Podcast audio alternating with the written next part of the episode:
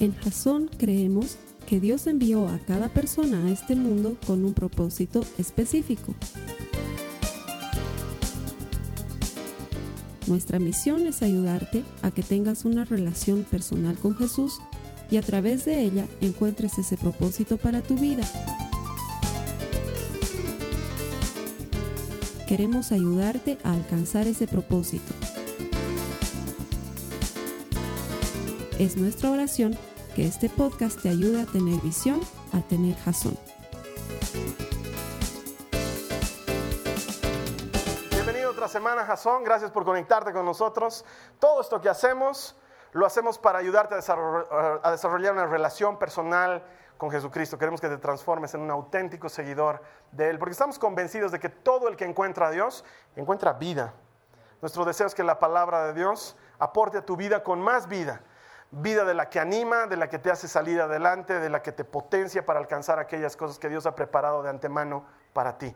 Gracias por conectarte. Podrías estar haciendo otra cosa en Internet en este momento, podrías estar visitando otros lugares, pero el hecho de que te hayas conectado a un servicio cristiano me habla de que estás buscando a Jesucristo y la palabra de Dios promete que Dios siempre recompensa a los que le buscan. Bienvenido y que el Señor te bendiga. A las personas que vienen aquí todos los domingos a Jasón. Les doy una bienvenida similar siempre porque lo creo de verdad. El Señor siempre recompensa a los que le buscan. Y yo sé que tú has elegido venir aquí en la ciudad de La Paz. Estamos con un feriado largo por las fechas. Podías haber elegido irte a los Yungas o haber viajado a Cochabamba o quién sabe qué cosa, pero has elegido venir el domingo a la casa del Señor.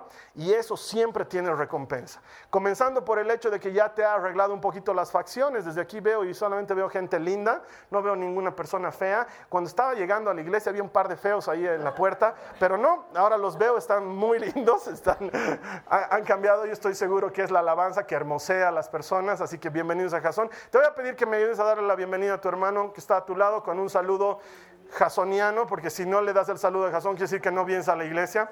Dale un saludo explosivo. Dale la bienvenida a Jasón. Gracias por venir. Que el Señor te bendiga. Que el Señor te recompense. Él siempre premia a los que le buscan. Vamos a comenzar una nueva serie va a durar cinco semanas y esta serie está íntegramente fundamentada en la parábola de los talentos. Me ha pasado algo curioso. Resulta ser que yo suelo tener con mucha anticipación elegido el tema del que vamos a hablar el siguiente y el subsiguiente mes. Voy preparando las series con mucha anticipación. Y yo ya tenía pensado lo que íbamos a hacer después de una salida, pero el Señor me fue moviendo las cosas y me acuerdo que mientras estábamos trabajando en el club de la pelea, ucha hermanos, ya no, voy a suspender ese club. Mientras estábamos trabajando en el club de la pelea, gracias hermanos, el Señor me empezó a hablar a través de lo que mis hermanos hablaban y me empezó a patear el tablero como suele hacer y me empezó a dar nuevas ideas de lo que teníamos que tomar como tema de predicación. Pero resulta ser que ya estoy entrado en años, me había olvidado es que la edad nos pasa factura a todos. Entonces, después de unos días de qué quería predicar, qué era, qué han hablado los hermanos, no me acordaba de nada y he sufrido como madre soltera, solamente Dios y yo sabemos cómo sufría porque decía, Dios ya me dijo de qué predicar y ahora voy a ir a predicar lo que me dé la gana en lugar de predicar de lo que Él me dijo. Estaba sufriendo gravemente.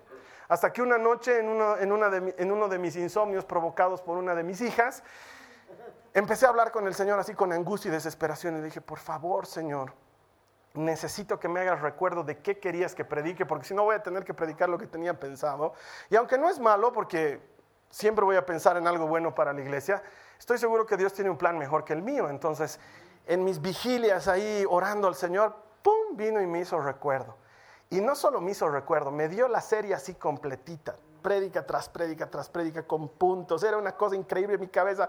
Empezaba yo, Señor, por favor, acuérdate que tengo 39, ya no tengo buena memoria, necesito tomar nota de estas cosas. Pero fue tan claro y tan específico lo que el Señor me habló que estoy muy feliz de compartirte esta serie que se llama Talentos. Historias sobre propiedad, inversión, prosperidad y rendición de cuentas. Durante cinco semanas vamos a aprender en profundidad lo que el Señor nos quiso decir con la muy conocida parábola de los talentos. Pero esto está enfocado en una cosa específicamente, en que quiero que el Señor te ayude mediante su palabra a encontrarle utilidad a tu vida. Porque muchos de nosotros, una gran mayoría de personas, vive bajo la idea de que no tiene lo que hace falta para hacer algo o que han sido los últimos en la repartición de algo en la fila del Señor y siempre se quejan de a mí no me ha tocado mucho, yo sí que no tengo muchos talentos, yo sí que no sé para qué estoy en esta vida, yo sí que no sé para qué valgo, no sé para qué sirvo y se vuelve complicado y te frustra y vives constantemente detenido de hacer las cosas que Dios ha preparado de antemano para ti. Y estoy convencido que es muy difícil encontrar a alguien que sea bueno para todo pero es imposible encontrar a alguien que sea bueno para nada. Todos somos buenos para algo. Dios a todos nos confía talentos, como vamos a aprender en su palabra. Y durante estas cinco semanas nos vamos a dedicar a entender eso, pero sobre todo a descubrir y administrar aquellas cosas que Dios nos ha dado para que seamos fructíferos.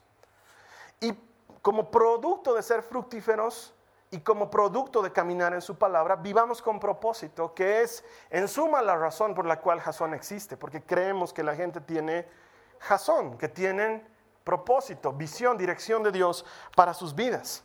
Así que durante cinco semanas nos vamos a dedicar a desmenuzar la parábola de los talentos. Te voy a pedir que por favor me acompañes en tu Biblia a esta parábola que está en el libro de Mateo, en el capítulo 25, y vamos a leer, son hartos versículos, vamos a leer desde el 14 hasta el 30, y vamos a dejar que sea la misma palabra de Dios la que se predique a sí misma para que de ella extractemos los principios eternos que nos van a ayudar a comprender el propósito de Dios en nuestras vidas a partir de los talentos. Mateo 25, 14 al 30, dice la palabra de Dios. Porque el reino de los cielos es como un hombre que al emprender un viaje llamó a sus siervos y les encomendó sus bienes.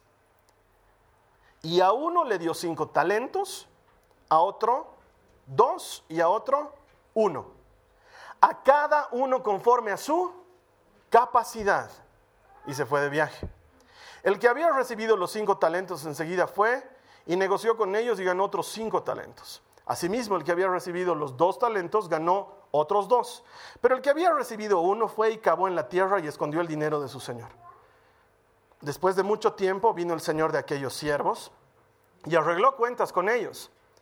Y llegando al que había recibido los cinco talentos, trajo otros cinco talentos diciendo, Señor, usted me entregó cinco talentos. Mire, he ganado otros cinco talentos. Su señor le dijo, bien siervo bueno y fiel, en lo poco fuiste fiel, sobre mucho te pondré. Entra en el gozo de tu Señor. Llegando también el de los dos talentos, dijo, Señor, usted me entregó dos talentos, mire, he ganado otros dos talentos. Su Señor le dijo, bien, siervo bueno y fiel, en lo poco fuiste fiel, sobre mucho te pondré, entra en el gozo de tu Señor. Pero llegando también el que había recibido un talento, dijo, Señor, yo sabía que usted es un hombre duro que ciega donde no sembró y recoge donde no ha esparcido y tuve miedo y fui y escondí su talento en la tierra. Mire, aquí tiene lo que es suyo. Pero su señor le dijo, siervo malo y perezoso. ¿Sabías que ciego donde no sembré y que recojo donde no esparcí? Debías entonces haber puesto mi dinero en el banco y al llegar yo hubiera recibido mi dinero con intereses. Por tanto, quítenle el talento y dénselo al que tiene los diez talentos. Porque a todo el que tiene, más se le dará y tendrá en abundancia, pero al que no tiene, aún lo que tiene se le quitará. Y ese siervo inútil, échenlo en las tinieblas de afuera. Allí será el llanto y el crujir de dientes. Es tan compleja esta parábola. En apenas 15 versículos cita tantas cosas tan importantes que muchas veces la pasamos de largo y la leemos. Estoy seguro que alguna vez la has tenido que leer en tu Biblia o has tenido que escucharla y seguramente si has escuchado que alguien te ha predicado, te ha predicado sobre el siervo perezoso y malo. Pero si se dan cuenta, uno es el perezoso y dos son los productivos y nos enfocamos en el perezoso y malo, cuando deberíamos entender lo que Dios está diciendo al productivo. Hay muchas cosas que podemos entender de esta parábola, comenzando por el hecho de que Dios cree en ti. Porque si no, no te encomendaría nada para que se lo cuides. No te diría, toma estos cinco talentos. No te daría nada. Lo primero importante de entender es que Dios cree en nosotros y que como cree en nosotros nos confía el cuidado de lo que es suyo. Pone sus recursos a tu cargo, con confianza. Es como que tú salgas de viaje y le dejes a alguien tu casa. Solo lo harías con una persona de confianza. O que recibas un dinero importante, no sé, se murió un tío millonario y te dejó una suma importante de dinero. Y tú estás justo saliendo de viaje y no sabes qué hacer con ese dinero, no te da tiempo para ir al banco. Eh, llamas, ¿A quién llamarías? ¿A quién le dejarías el dinero? ¿Lo meterías debajo de un árbol? ¿Cavarías en el jardín de tu casa? ¿Qué harías? No te da el tiempo. Llamas a alguien de confianza y le confieres autoridad y dominio sobre algo muy importante porque le tienes confianza. Dios nos entrega cosas porque cree en nosotros y tiene confianza. Y espera de nosotros trabajo y responsabilidad. Es lo que habla la parábola. Está esperando que nosotros seamos productivos con aquello que nos está dando. Porque no nos está dando diciendo guárdatelo, sino que nos está dando cosas en calidad de administradores para que las multipliquemos.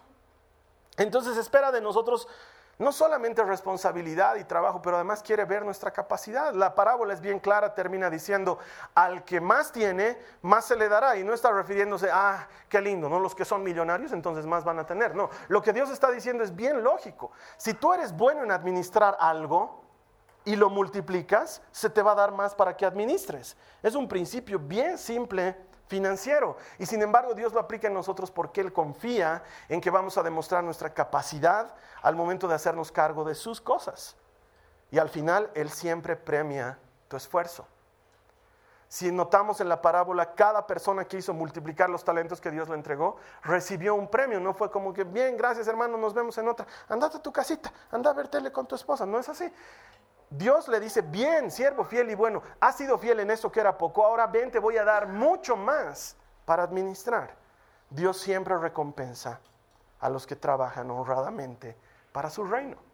El que es fiel en lo poco, será fiel en lo mucho. Y el que es fiel en lo ajeno, será fiel en lo propio. Moisés, de haber sido fiel cuidando durante 40 años las ovejas de su suegro, porque eso es lo que nos cuenta la Biblia. Escapó de Egipto, se fue a, Madián, se enamoró de una chica, se casó con ella y no encontró mejor cosa que trabajar para su suegro. No han debido haber muchos trabajos disponibles tampoco en la época. No, no debido ser, ¿qué hago? ¿Abro mi pastelería o trabajo para mi suegro? Ha debido ser una de las pocas opciones. O trabajas para el suegro y vives ahí o no te casas con la chica. Ha debido ser algo así. Entonces él durante 40 años trabajaba para el suegro. Eso debe ser complicado. Y después de 40 años de demostrar fidelidad en lo ajeno, Dios le entrega lo propio y se transforma en el líder de una multitud que era incapaz de ser contada porque era más que las estrellas del cielo. Cuando tú eres fiel en lo poco, Dios al probar esa tu fidelidad dice, buen administrador le daremos más. Si has sido bueno con ovejas, vas a ser mucho mejor con gente. Si has podido con las ovejas de tu suegro, vas a poder con mi pueblo. Y se lo entrega a Moisés y Moisés es el encargado de libertar al pueblo de Dios de Egipto. Si eres fiel en lo poco, vas a ser fiel en lo mucho. Si eres fiel en lo ajeno, vas a ser fiel en lo propio. Muchos de nosotros no tenemos cosas propias porque probablemente ni siquiera somos fieles en lo ajeno. Es casa alquilada. ¿Qué me importa si se arruina la pared? ¿Qué me importa si la puerta se está cayendo? Es alquilada. No es, si fuera mía, cuidaría. ¿Por qué has metido tanta gente en tu casa? Porque es alquilada, hermano. Es anticrético. Después me van a devolver nomás mi plata. Pero mira, están rayando las paredes tus hijos. Sí, el dueño que pague. A cuenta de alquileres puedo estar pintando. Claro, si no eres fiel en lo propio y luego estás, Señor, dame casa propia. Dices, no sabes ni manejar lo que es de otro, menos te voy a dar algo para ti. Estás en otra. Ser fiel en lo poco y en lo ajeno hace que pueda ser fiel en lo mucho y en lo propio. Y todo esto, ¿de dónde lo sacamos? De la parábola de los talentos. Pero lo primero que quiero que aprendamos hoy, el primer principio sobre el cual vamos a poner base, esta semana vamos a poner base y las siguientes cuatro semanas vamos a edificar sobre esa base. Lo primero que necesitamos entender como base es que el dueño de todas las cosas es Dios. El dueño es él, como nos lo muestra claramente la parábola. Dice que un hombre muy adinerado sale de viaje y él es la figura de Cristo. Él es dueño de todo lo que existe y aún lo que no existe y aún lo que no comprendemos, aún lo que no imaginamos, aún aquellos lugares a los que ni siquiera hemos llegado, aún aquellas cosas que ni siquiera hemos descubierto. Todas le pertenecen a Dios sin excepción. Todo es de Él. Nada le es ajeno. Él es el creador y el dueño y propietario de todo cuanto existe. Mira lo que dice la palabra de Dios en Deuteronomio, en el capítulo 10, en el verso 14. Mira, los cielos más altos y la tierra y todo lo que hay en ella pertenecen al Señor, tu Dios. Los cielos más altos, donde se pierde tu mirada. Eso que está pululando por el internet con fotitos del Hubble de espacios oscuros, donde se encuentran miles de galaxias. Todo eso, todo es de Dios. No hay una sola cosa que no le pertenezca. Son suyos el cielo, la tierra, las profundidades y los que habitamos y pudiésemos habitar en ellos. Todo le pertenece en su integridad. A veces es difícil de comprender este concepto porque los seres humanos desde que nacemos nacemos egoístas. Una de las primeras cosas que aprendes es el derecho propietario, mío, mío, y sabes distinguirlo. Tú no necesitas enseñarle a tu hijo, no necesitas sentarlo y decirle, hijito, te voy a enseñar derecho propietario. Si algún niño quiere quitarte algún juguete que es tuyo, tú le vas a decir mío. No, no necesitas. Todos nacemos con eso. Todos nacemos con eso. Es más, la verdad es que siendo papá he aprendido muchas cosas de derecho propietario y sobre todo he aprendido a entender la propiedad de Dios sobre todo cuanto existe. Porque en un principio, ahora ya no sucede tan a menudo, pero en un principio cuando las chicas eran un poquito más chiquitas y nos sentábamos a comer algo, por alguna extraña razón, ellas querían comer lo que yo me había pedido. Y si hay algo que yo no hago es compartir mi comida. No comparto mi comida. No te alces mis papas. Comprate papas y come tus papas.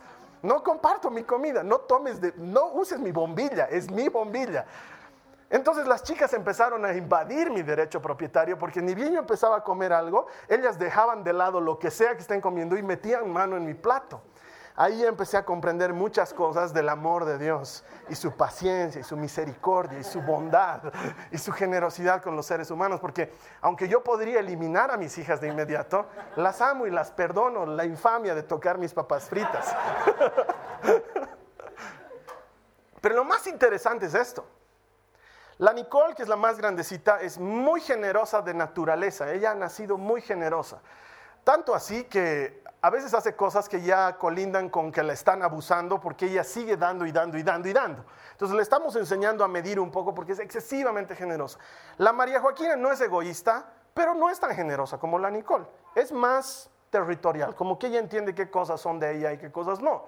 Entonces el otro día les compré unos de esas cajitas de sugus. ¿Te ubicas esos dulcecitos confitados? ¿Sí? Le compré a cada una su cajita de sugus. Y entonces estábamos caminando y la María Joaquín estaba agarrando sus sugus. Y en lo que estaba caminando, yo tomé la caja de sus manos y me saqué dos. Y pegó el grito al cielo. ¡Papá! ¡Mis sugus! Ahora, puedo aceptar que no era la forma correcta, digamos. Yo debía haberle dicho, hijita, invítame y no alzar la caja con... Pero cuando pasó eso, pasó algo que vino después. Y la miré y le dije, ¿qué? ¿Mis sugus? Son mis sugus. Yo he comprado. Y si quiero, puedo botarlos a la basura también. Son mis sugus. Es más, si quiero, puedo decir castigada, no más sugus para ti. Y puedo vaciarlos toditos en mi boca. puedo hablar con mi boca llena de sugus. Porque son míos. Y obviamente ahí intervino la Carla y le digo, ¿cómo no le vas a querer invitar a tu papá, hijita? No, y entonces me dijo, ya papi, sácate más. No, ya no quiero. María Joaquina, ya, ya no quiero comete mis sugus, comételos. Ya no quiero mis sugus, comételos. Pero de esa sola soncerita podemos sacar toda una aplicación. Porque técnicamente los sugus son míos. Después de todo yo los he comprado. Técnicamente la cama en la que duermen es mi cama. Y están durmiendo en mi dormitorio, en mi casa, comiendo mi comida. Técnicamente es verdad. Y si alguna vez tú, adolescente, te has peleado con tu papá o tu mamá y dices, me voy a ir de la casa y tu mamá ha tenido los pantalones de decirte, andate, porque esta es mi casa, ah, está haciendo bien tu mamá. Porque es la verdad de la vida. Es la verdad de la vida. Tu ropa es mi ropa. La he comprado chiquitita para que tú la uses, pero es mía, me pertenece. Y la tele que está en tu cuarto es mi tele. Si quiero la saco. Y tu PlayStation es mi PlayStation. Y tu iPad es mi iPad. Y puedo usar cuando yo quiera, porque técnicamente estamos hablando verdad. Técnicamente estás diciendo la verdad, independientemente de lo torpe o de lo chistoso que pueda ser. Tu hijo está sentado en tu mesa, está comiendo tu comida, lo que tú le estás dando. Cuando doy talleres de liderazgo a los padres, les enseño que les ayuden a sus hijos a administrar el dinero y siempre les digo, hagan esto con sus hijos, no les den mesada. Ya, puedes darle una mesada básica, decirle, ¿sabes qué? Porque eres mi hijo y te amo, tu mesada a partir de hoy va a ser de 10 bolivianos. 10 bolivianos más o menos equivale a 1.2 dólares para las personas que están afuera. Eh, y tu hijo te va a decir, ¿qué voy a hacer con un dólar y un cuarter? ¿Qué voy a hacer con 10 bolivianos? Agradece que te estoy dando 10 bolivianos. Porque eres mi hijo y te amo. Solo por eso, gratis, sin hacer nada, por existir, te estoy dando 10 bolivianos. Porque es mi plata, si quiero no te doy nada. Pero a partir de ahora, si lavas los platos, eso vale 5 bolivianos. Si botas la basura, eso vale 7 bolivianos. Si mantienes tu dormitorio ordenado, eso vale 10 bolivianos. Al final del mes puedes salir con 150 bolivianos. Un chico de tu edad con 150 bolivianos es pues un jailón. Puede invitar a sus amigos a Burger King y darse la gran vida. Eso si trabajas por el dinero. ¿Por qué? Porque técnicamente el dueño eres tú. Y tú podrías poner las reglas de juego. Y entonces ahí van a haber chicos que van a ir donde sus papás y van a decir, ay, es que hay papás más generosos que mi papá. Porque hay papás que les dan 200 bolivianos. Problema del dueño de la casa, ¿no ve? Pero sigue siendo el dueño. No es que tú mereces los 200 bolivianos, es que yo soy tu papá y quiero darte. Y también puedo no darte un día. Papi, mi mesada, no hay, este mes no hay, no tengo. Me tienes que dar, no, no te tengo nada que dar, es mío. Te doy porque quiero. Te doy porque eres mi hijo. Porque seamos honestos, podríamos ser también como los animales, como las águilas. En cuanto el pichón aprende a volar, fuera del nido. Va y consigues en su vida. ¿Por qué lo hacemos? Porque los amamos, ¿verdad? Amas a tu hijo. Es más, algunos aman a sus mulotes de 37 años, los sigues manteniendo en el basement de la casa, le siguen, llega borracho a la casa, ay papito, borrachito habías llegado. Ven hijito, a ver, échate, échate de ladito acostate, para que si vomitas no te ahogues, papitas. En este cubetita vas a vomitar, ¿ya? No en tu cama. Harto me ha costado sacar el vómito la otra vez. En esta cubetita. Lo pones ahí echadito. Según tú estás siendo gran padre, ¿no? Hijito, baja tu piernita, helicóptero te va a dar. Incluso eso haces porque eres el dueño. Porque si quisieras dirías en esta casa no me entran borrachos, punto. Técnicamente, tú eres el dueño en tu casa. Siendo papá, teniendo hijas, he entendido ese concepto. Y eso me ha ayudado a despertar a la idea de que todo le pertenece a Dios. Nada es mío. A veces uno dice, Señor, te voy a dar mi tiempo.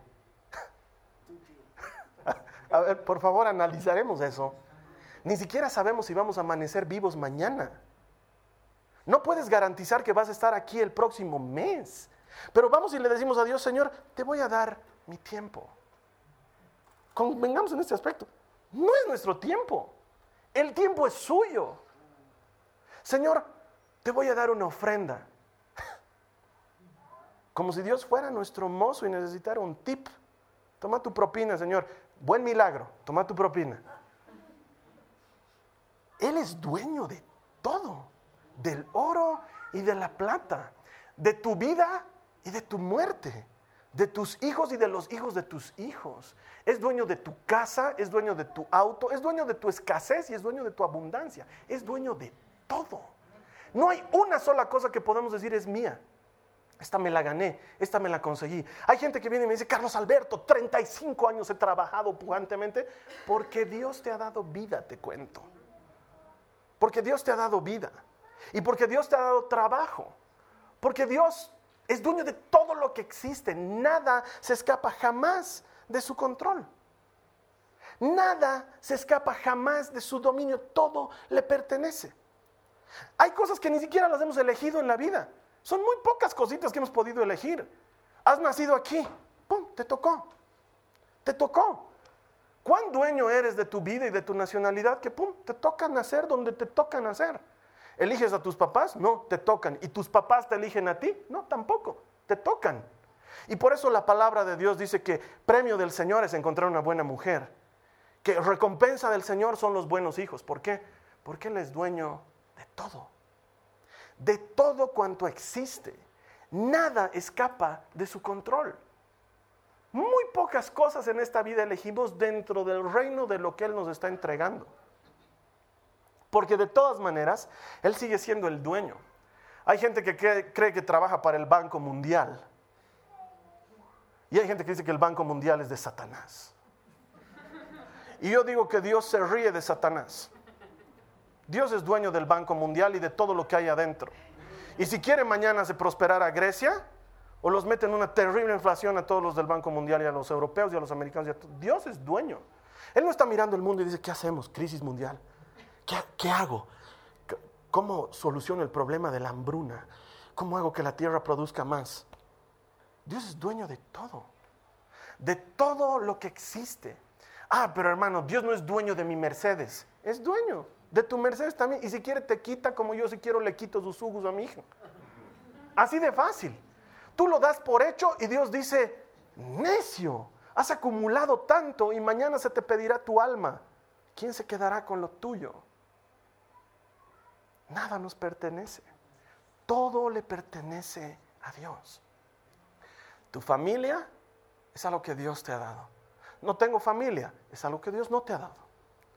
Tu dinero es algo que Dios te ha dado. No tengo dinero, Carlos Alberto. Dios te mantiene en esa situación y estás vivo, no estás muerto. Tu esposo, tu esposa es algo que Dios te da. Tus hijos es algo que Dios te da. Tu salud es algo que Dios te da. Tus talentos, tus habilidades son cosas que Dios te da. Todo le pertenece. No hay nada que se escape de su control.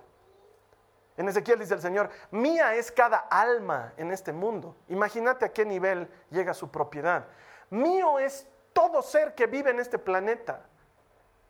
Todas las vacas son mías. Todas las gallinas son mías. Todito es mío. Todo le pertenece. No hay una sola cosa que nosotros podamos decir, ah, esto es nuestro, esto lo hemos hecho nosotros. Todo le pertenece a Dios. Él es el dueño de todo cuanto existe. Mira lo que dice el Salmo 24 en el verso 1.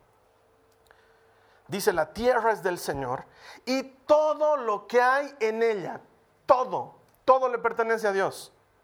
El mundo y todos sus habitantes le pertenecen. Y al ser Dios el dueño de todo, entonces Él reparte lo que es de Él entre los suyos y lo invierte. Y nos confiere cosas. A eso la parábola le llama talentos. Y dice la parábola que nos da según nuestra capacidad. Y en eso también tenemos que ser bien objetivos al entender lo que está diciendo la Biblia. Porque hay a, unos que tienen más capacidad que les va a dar más y otros que tienen menos capacidad que les va a dar menos. Es verdad. A cada uno le da según su capacidad de qué? De administrar los dones y los talentos que te puede dar Dios. No está diciendo a tu capacidad de cuán inteligente eres o cuán vivo eres, porque hay gente que escuchando esto va a decir, ah, con razón a mí no me da mucho, bruto debo ser. No te está diciendo eso la Biblia. Está dándote de acuerdo a tu capacidad de administrar las cosas. Muchos de nosotros no tenemos Mercedes-Benz porque probablemente con el Mercedes-Benz nos perderíamos. No porque seas bruto, sino porque no sabes administrar auto. Entonces Dios prefiere que andes a pie. Porque andando a pie estás caminando su palabra. Él es el que decide qué dar a cada quien según su capacidad de administrar. Es lo que hace. Y hay gente que dice, ay, en la parábola clarito dice que hay uno que ha recibido un talentito. Yo debo ser ese, Carlos Alberto. A mí el Señor bien poco me ha dado. Mientras otros hermanos les da tanto, hablan lindo, predican, cantan, sanan enfermos, echan fuera demonios, son churros. A mí, un talentito. Y eso, creo que ni un, menos de un talentito me ha dado. Yo debo ser el de la parábola, el último. Un hito a mí me ha debido dar. Bueno, pues te voy a contar un poquito de pesas y medidas en la Biblia. Te cuento que el talento no es una moneda. El talento es una medida. Una medida que equivale a 21.6 kilogramos. Cuando Jesús dice, al último se le dio un talento, lo que está diciendo es, se le dio una bolsa con 6 mil dracmas, haciendo un total de 21.6 kilos. Para que te des una idea, mi hija María Joaquina pesa 20 kilos. ¿La has visto alguna vez correteando a mi hija María Joaquina? Ahí van 6 mil dracmas corriendo. 21.6 kilogramos es un talento. Entonces lo que le entregó el, el, dueño de todo a este su siervo no fue una monedita. Anda, ve qué haces con esto, hijito. Le dio un gran, gran pedazo de plata. Una gran cantidad para invertir. Sí, a uno le dio cinco. Le dio muchísimo más para administrar. 108 kilos. Pero a otro le dio 21. No es poco. Hasta el flojo, porque el, Señor lo llama siervo perezoso y flojo, hasta el flojo se ha tenido que pasar gran trabajo para enterrar esos 21.6 kilos. ¿Cómo haces para enterrar eso? No lo metes debajo de una piedra porque no puedes. No tiene sentido. Si yo ahorita la traigo a la María Joaquina y pongo una piedra sobre ella, no está escondida, ¿no ve? Vas a tener que cavar el espacio suficiente para enterrar 21.6 kilos. Es harto. El trabajito que se ha pasado al flojo es harto también. O sea, no es que no ha trabajado, ha trabajado harto en lo incorrecto. Eso es lo que está diciéndonos la Biblia. No es que agarró la monedita, la ha puesto debajo de una piedra y se a su casa a ver tele. Es que se le ha pasado horas y horas paleando tierra para guardar la plata, haciendo un trabajo incorrecto con lo que Dios le había dado. Como muchos de nosotros. Usamos los talentos y los dones que Dios nos da y las cosas que Él nos da para administrar en cosas equivocadas. ¿Qué talentos nos ha dado Dios? Tu vida para empezar. El hecho de que estés vivo hoy. Nos acostumbramos a amanecer, entonces damos por hecho que vamos a estar vivos aquí el día siguiente. Y no nos damos cuenta que es un tesoro preciado el estar vivo. Ayer en la noche he ido a ver una película con mi esposa, esta de Matt Damon, cuando se va a Marte y se pierde en Marte. ¿Han notado que Matt Damon se pierde mucho? Matt Damon suele perderse mucho, esta vez se pierde en Marte. y una película que a mí me ha encantado por este hecho, eh, más allá de lo hollywoodense. Me ha encantado el hecho de entender cuán frágiles somos y cuán milagrosa es la vida y no nos damos cuenta. ¿Cuánto le cuesta hacer germinar una planta de papa? Alguien me va a decir, Carlos Alberto, no spoileres, vayan a ver la película. Sufre por hacer germinar una plantita de papa y aquí nosotros pateamos las plantas. Le damos por hecho que tenemos las cosas. Ya la vida es solamente un regalo que Dios está dando. Y te da dones y te da habilidades. Y si haces prosperar tus dones, tus talentos y tus habilidades, el día de mañana alguien más viene y te paga por hacer algo en lo que eres bueno. Y de eso empiezas a generar ingresos para tu familia. Pero el dueño del talento sigue siendo Dios. Él hace, le dice a Moisés que uno nazca con vista y que otro nazca ciego. Él es el dueño. Nos da dones y nos da talentos para, los que, para que los administremos, nos da nuestra familia. Nuestra familia es un talento que Dios nos está confiando y nuestro deber es desarrollarlos hasta que alcancen su mayor expresión para presentárselos a Dios y decirle, Señor, me has dado dos hijos y ahora yo te estoy presentando dos hijos buenos, dos hijos que creen en ti, que caminan en tu palabra. Señor, me has dado una hija y no la he perdido. Te estoy presentando una hija conforme a tu corazón. Son talentos que Dios nos entrega cosas que nos da para administrar. Te ha dado tu oficio, te ha dado tu trabajo. Uno cree que está trabajando para un jefe, estás trabajando para Dios. Él es el dueño del trabajo. Y entonces, ¿por qué me toca un jefe tan malvado? Probablemente porque lo necesitas en el proceso de transformarte en algún mejor administrador. La mayoría de nosotros recibimos regalo de Dios y lo soltamos porque no nos gusta. Le he pedido tanto un trabajo al Señor, pero me hacen trabajar de 8 a 8, Carlos Alberto. Ay, perdón, hermano, perdón que te hayamos conseguido un trabajo tan trabajador. Te vamos a conseguir un trabajo más flojo, te prometo. Vamos a hablar con el Señor y le vamos a pedir un trabajo bien descansado. Muchas veces Dios nos pone bajo presión solo para ver si somos buenos administradores o no, si somos fieles en lo poco.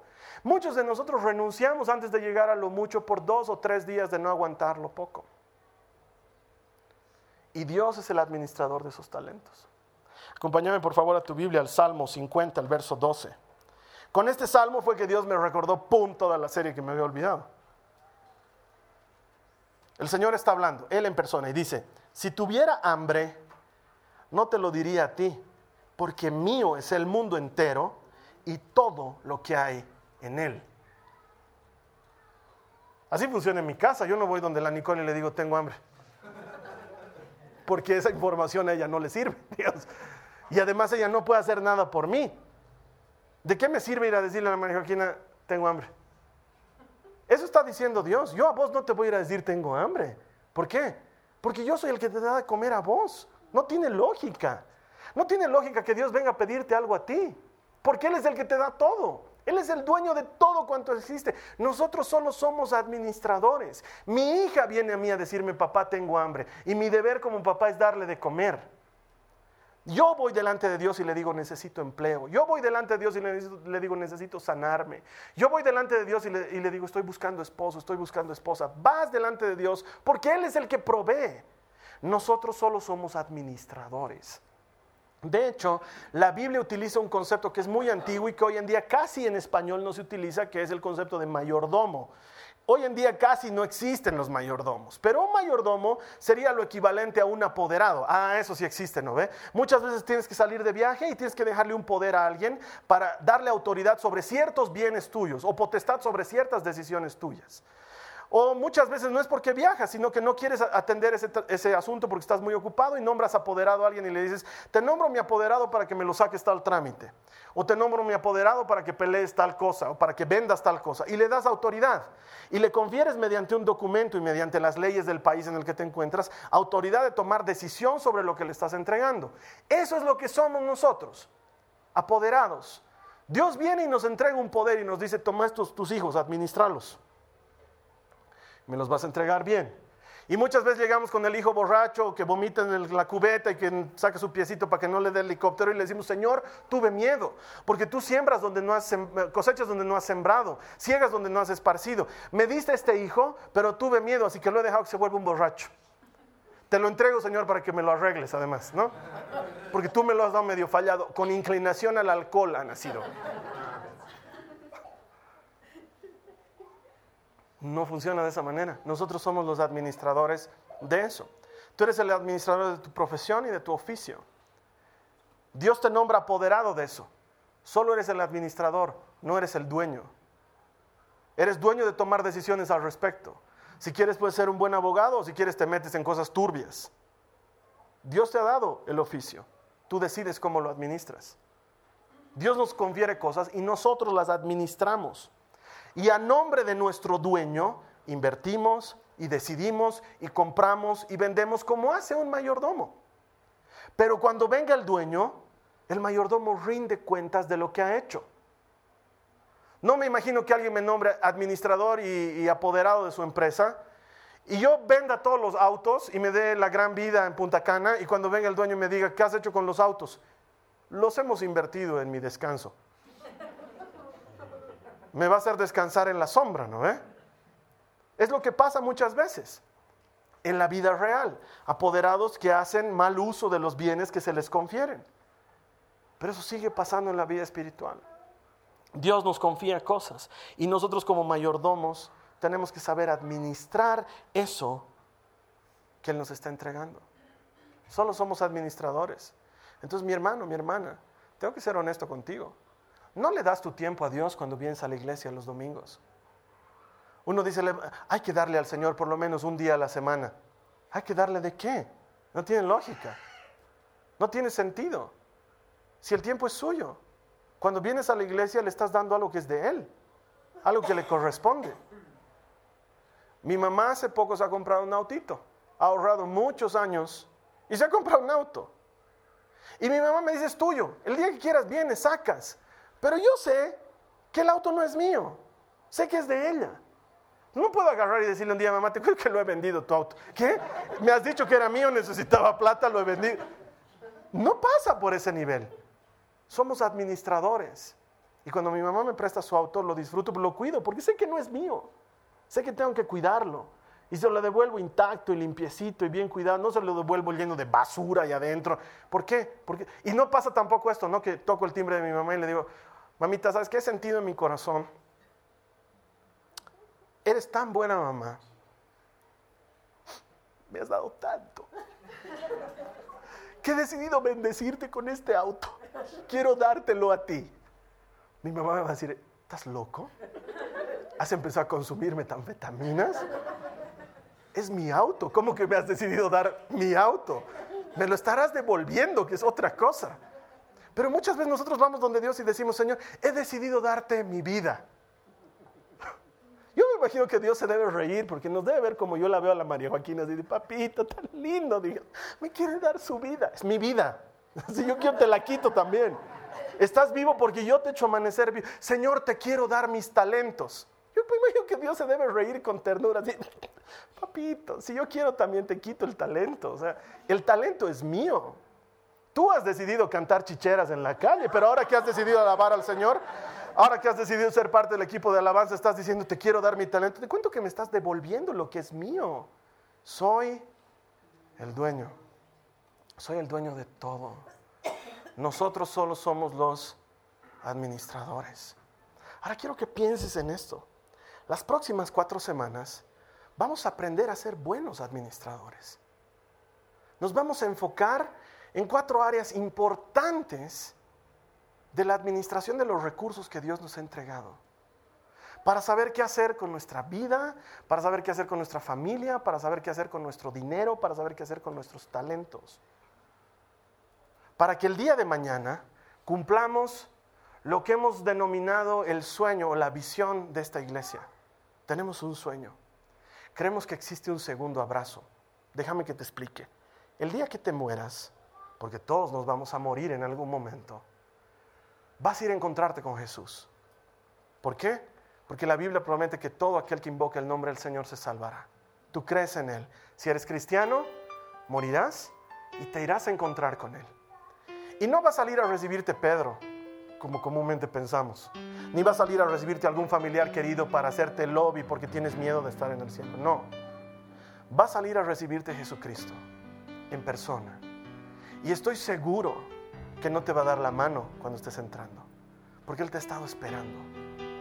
En cuanto lo veas, va a venir el primer abrazo. El abrazo que tú y yo hemos estado esperando toda nuestra vida. Y Él te va a abrazar. Y la Biblia dice que toda lágrima será enjugada y que todo sufrimiento pasará. En sus brazos te vas a sentir completo. Y entonces Él te va a apartar de Él y te va a decir lo que su palabra promete. El sueño de esta iglesia. Bien, siervo fiel y bueno.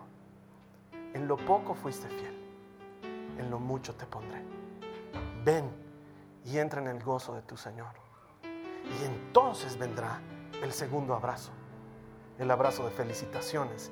Has hecho un buen trabajo. Ya no el abrazo de bienvenido, ya no el abrazo de hola, te estaba esperando. Ahora el abrazo de has hecho un buen trabajo. Te di para que administres esto y lo has administrado muy bien. Y te cuento que la vida no termina en la vida, sino que continúa en la eternidad. Hay mucho más que te quiero confiar.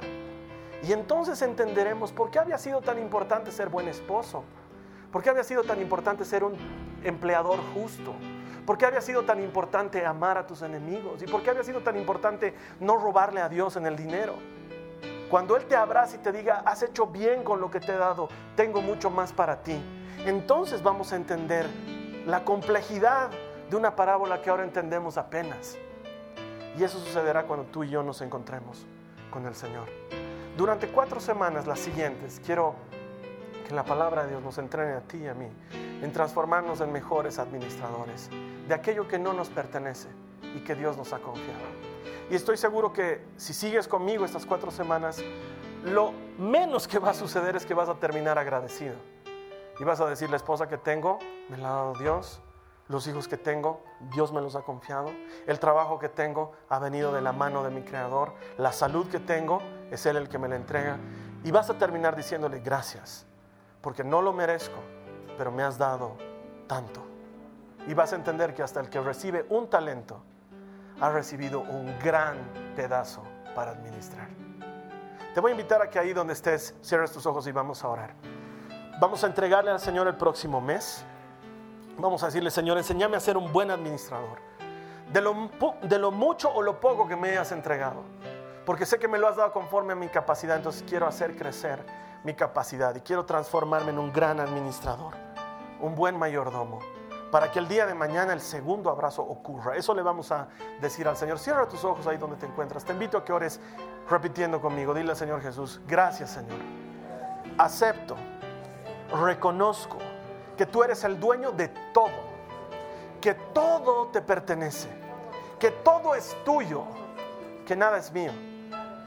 que me has dado regalos para administrar, que me has dado maravillas para ser sabio con ellas, que me has dado tesoros, que si yo los valoro, tú los valoras mucho más. Te pido, Señor, que abras mi mente, que abras mi pensamiento y me ayudes a comprender la complejidad de que tú eres el dueño y yo soy el administrador. Las próximas cuatro semanas me quiero enfocar en ser un buen administrador, en aprender a darte gloria con lo que me has entregado, a maximizarlo de manera que el día de mañana, cuando tú y yo nos encontremos cara a cara, pueda escuchar de tus propios labios, siervo fiel y bueno, en lo poco fuiste fiel en lo mucho te pondré. Y nos abracemos y nos alegremos porque me tocó entrar en tu gozo. Gracias Señor. Nada de esto lo he escogido. Tú me has elegido a mí. Ayúdame a ser como tú quieres que yo sea. En el nombre de Jesús. Amén. Amén hermano, te voy a estar esperando aquí las próximas las siguientes cuatro semanas. Estoy seguro que Dios tiene más para ti a partir de esta poderosa parábola. Te invito a que la sigas leyendo en tu casa, que encuentres el mensaje de Dios y lo que Él tiene preparado para ti. Nos vemos aquí la siguiente semana y en tanto tú y yo nos volvamos a encontrar, que esta semana sea una semana de bendición. Que el Señor recompense tus esfuerzos y manifieste su presencia en tu vida. Gracias. Que el Señor te bendiga. Esta ha sido una producción de Jason Cristianos con propósito. Para mayor información sobre nuestra iglesia o sobre el propósito de Dios para tu vida, visita nuestro sitio web www.jason.info. Allí encontrarás muchos recursos para animarte en tu relación con Dios, enseñanzas, nuestro blog, prédicas y mucho más. Te lo deletreamos www.jazon.info